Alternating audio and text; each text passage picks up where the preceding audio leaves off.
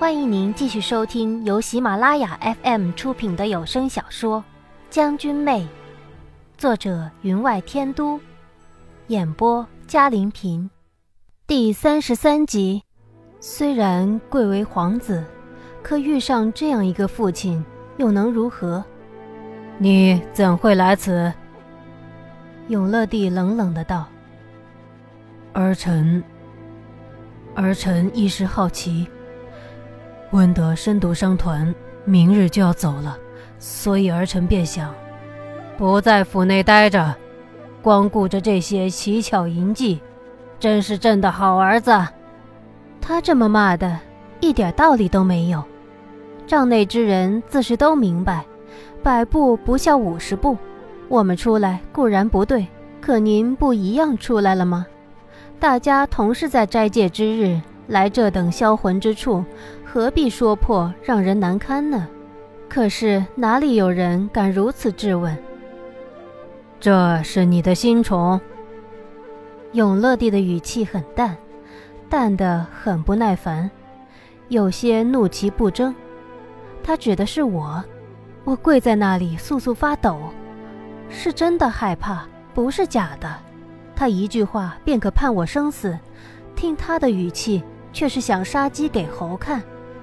是皇祖母指定的知凯之人，儿臣原想，西域奇人奇物极多，令他来看看，或可查缺补漏。哦，是吗？永乐帝的语气有些嘲讽，他认为夏侯商在以太后压他，更惹得他心中不喜。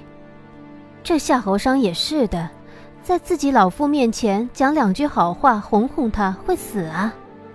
如果是我的老父，我保管将他哄得眉开眼笑。不过我这条命倒算是暂时保住了。这时有人道：“皇上，您瞧您把山儿吓的，他出来，你不也出来吗？大家都是出来找乐子的，你不说，大家都不说，有谁知道？能说这个话的人没有别人，只有安义王。”他这话说的极为有趣，把我们不敢说、不敢讲的全道了出来。我暗暗在心底向他竖起了大拇指。永乐帝看来就等着他说这话呢，很明显的吁了一口气。皇兄，此乃小事，母后那里自不能让他知道，没得让他担心。看来他虽贵为皇帝。也怕这天真如稚儿的安义王说漏了嘴，把自己的行为给捅到了皇太后那儿。这皇帝太狡猾，借着教训自己的儿子，设了个陷阱，让安义王自动自觉在皇太后面前出言为自己开脱。安义王咕哝一声，吞了一口酒。您放心，皇上，我不是白痴。永乐帝这才转头道：“看在你皇叔的份上，今日就饶了你。如有下次，哼，平身吧。”夏侯商这才站了起来，又过来扶了我起身，垂手站在堂下。安义王却是热情招呼道：“皇上，这酒真不错，您还没喝过吧？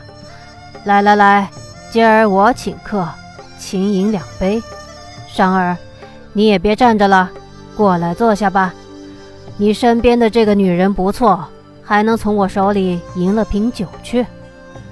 他又向四周看了看，看到了静静站在阴影里的那人，道：“哦，莫大人，你也来了，来，也来喝一杯。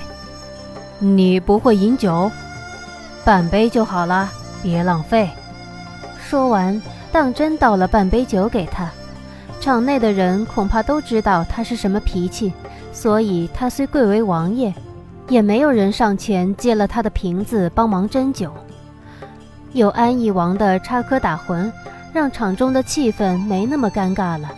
莫子涵自是全没了在外边的嚣张气焰，恭敬之极的欠身道：“不敢有劳王爷，臣在一旁侍候就好。”永乐帝没开口，夏侯商自是不敢坐下的，直至永乐帝道：“你皇叔叫你坐，你便坐吧。”他这才小心的再下手坐了。我自然是没有座位的，只在他身后站着侍候。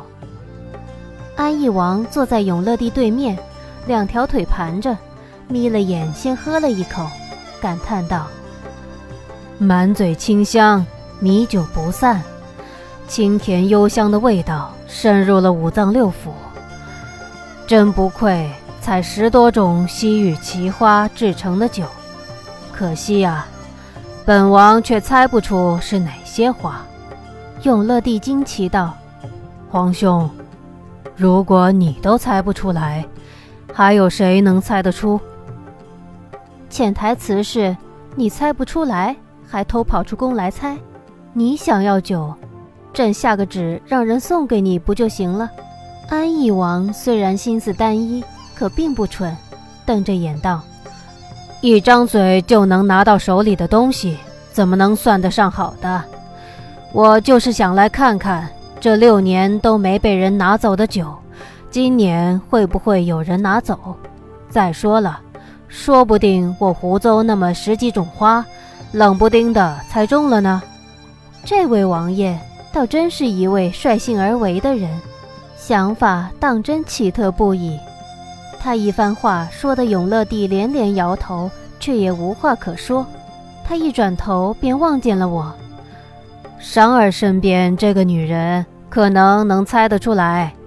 我看清了永乐帝眼中一闪而逝的疑惑，暗骂这安义王真是没事找事儿，忙道：“王爷谬赞了，其实妾身也是猜不出的。”安义王眼一瞪道：“猜不出？”你还跟我抢，害我白担心半天。我暗想，你不也猜不出吗？这话自然不能说，只得尴尬的垂手而立。永乐帝咳了一声，眼中终于现出一丝笑意，看来他还是很喜欢自己这位活宝皇兄的。伸手拿起他斟给自己的酒，饮了一口，道：“果然不错。”安义王得到了夸赞，更是笑得眉眼全皱成了一团。他人长得本来就俊美，笑容之中带了几分婴儿的稚气，如此一笑，当真如春色满园，有种让人忘却一切忧愁的感觉。夏侯商却是静静的一声不出。永乐帝扫了他一眼，脸上的笑容便消失了，道：“怎么？”这酒不好吗？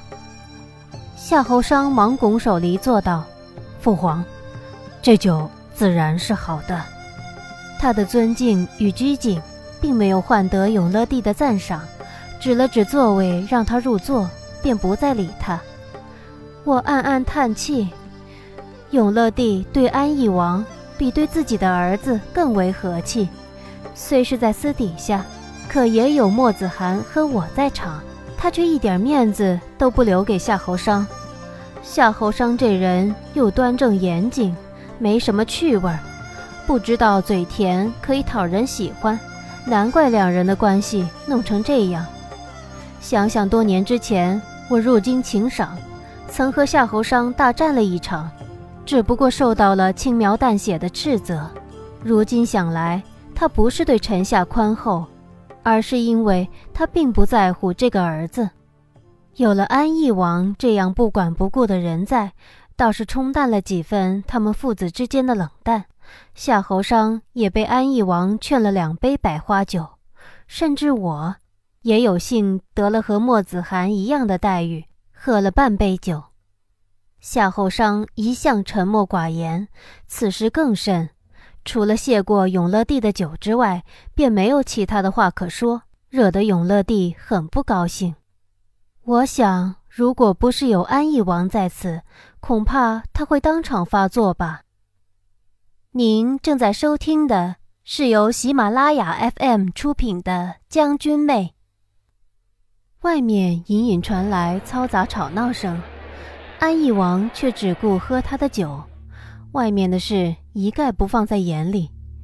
永乐帝望了一眼夏侯商，他倒是马上领会了，道：“父皇，儿臣出去看看。”永乐帝点了点头，夏侯商重新戴上了面具，和我一起走了出来，却瞧见营地栅门前面灯火通明，一群人拥着一顶轿子，每个人手里拿了火把，带头的是一个方脸人，站在营前大声的叫嚷：“叫你们团长出来，也敢卖些次货给我家主子，欺负我家主子年少是吗？”商团管事领了十几名守卫拦着，穿露脐装嗜酒的那名带头少女惊慌地指挥余下的女子：“快点，快点，他们又来了！把台侧放的琉璃盏收好，那可是值千金的，别让他们又砸了。”客商见有人前来砸场子，本着有热闹不看白不看的精神，纷纷走出了帐篷观看。一时间，栅栏口人越来越多。那方脸带头人见状更加得意，大呼小叫，吵嚷不休，三句不离这商团卖次货假货之说，更引得客商们脸上有了疑惑。我忙上前拦住那个少女，问道：“出了什么事？”那少女名叫翠娘，行了一礼，道：“不知哪里来的恶客，一连三天来到这里捣乱，每天买一些东西回去，第二天就来退货。”说这里坏了，那里不行，每次来总要砸一些东西才肯罢休。看来他们是遇上了挑场子的人了，这也难怪。商团这么大，又是由各国商人联合组成，未免良莠不齐，更加上生意好，肯定会惹得建都城内一些本地大商户眼红，想尽了办法前来捣乱。此等无赖行径，是我最喜欢的事儿。马上低眉顺眼地对夏侯商道：“要想办法阻止才行。”夏侯商点了点头，对翠娘道：“带我们过去看看。”那少女知道我们从席月姑娘的帐篷里出来，像是明白那帐篷里出来的人非富即贵，有人出头自是巴不得的，马上在前面带路，领了我们前行。来到栅门前，那群人正在鼓噪着想要闯进来，走到门口自然被守卫拦住了，引得那群人更是大声叫嚷吵闹，言语之间将商团骂得一文不值。周围客商有人大声询问：“买了什么货？买到了次的？”一问一答，引得商团管事和一众人气恼不已，却也无可奈何。他们只在门口大声叫骂。以影响商团的生意，却也不做出什么让人诟病的行为，让人抓不到把柄。我心里想，这才是无赖的最高境界呢，让人有苦说不出，打落牙齿往肚子里吞，也不知道那轿子里坐的是什么人，指挥得如此得当，当真要前去拜会拜会才好。领头叫骂的那人长得却是相貌堂堂。一张方方正正的脸，身穿绸缎衣衫，可骂起人来却不含糊，一个脏字儿没有，却把商团的人气得不行。杜二宝，你现在可威风了。我还没欣赏完，没想到身后的夏侯商出声了。这个人他居然是认识的，如果是他认识的，那么这轿子里的人可真就非富即贵了。我轻笑了一声。那杜二宝一愣，看了看戴了银色面具的夏侯商，不认识，道：“喂，你是谁呀？想多管闲事？莫非和他们一伙，都是为了卖些从西域各国收来的猎货骗钱而来？”他一说，周围的人跟着起哄，大声叫嚷。夏侯商没应对过这种无赖场面，沉着脸不出声。他也不能亮出身份。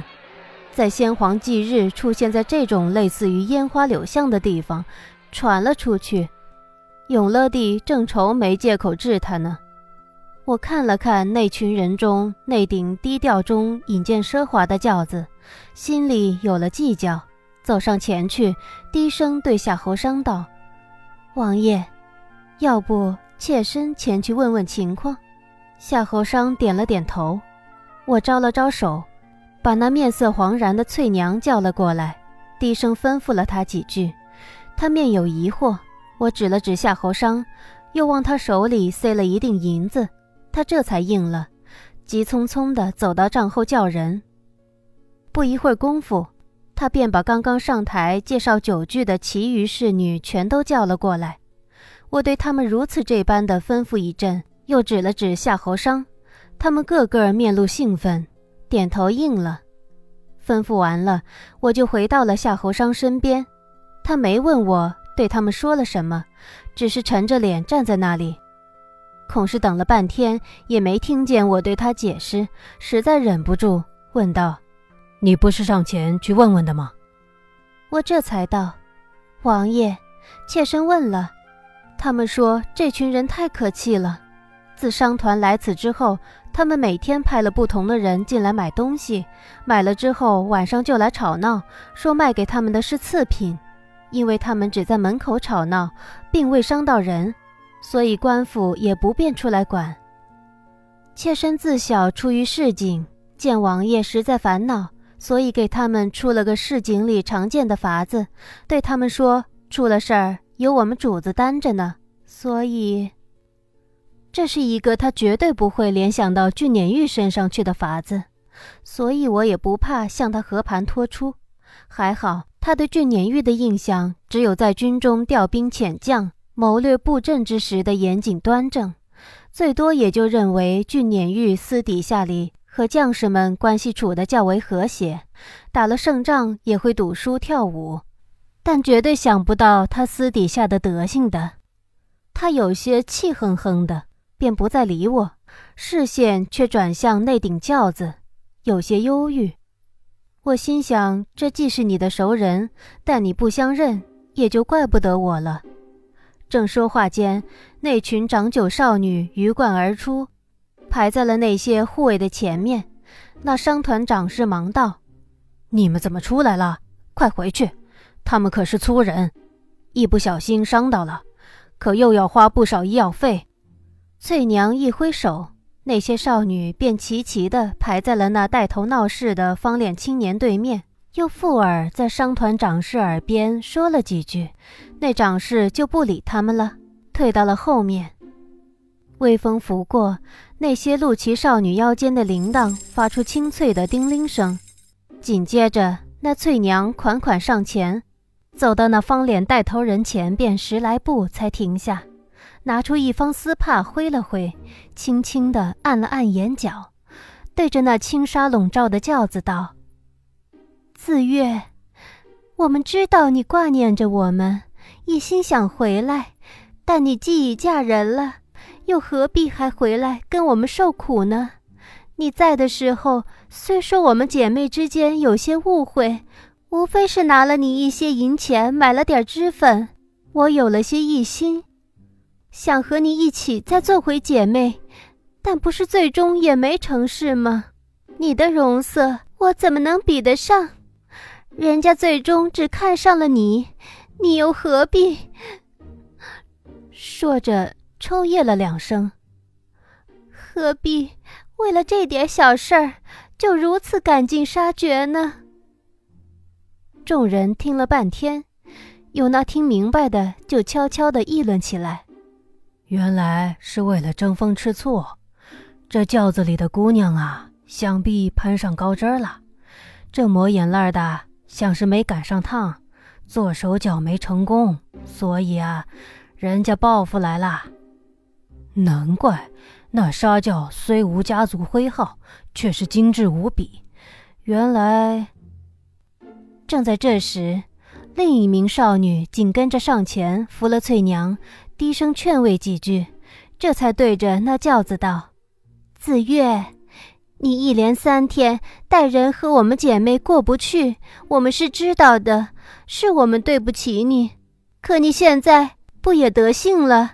虽然只是做一名小妾，却也是人家四抬小轿从侧门抬了进去的。”夫家又是高门大户，你有享不尽的荣华富贵，何必还和我们这些在苦海之中求生的姐妹们过不去？听众朋友，本集的将军妹就播讲到这里，感谢您的收听。更多精彩有声书，尽在喜马拉雅。愿得一心人，白首不相，任岁月东流去。今夕知何夕？无人来怜惜，谁解这相思意？遇见你。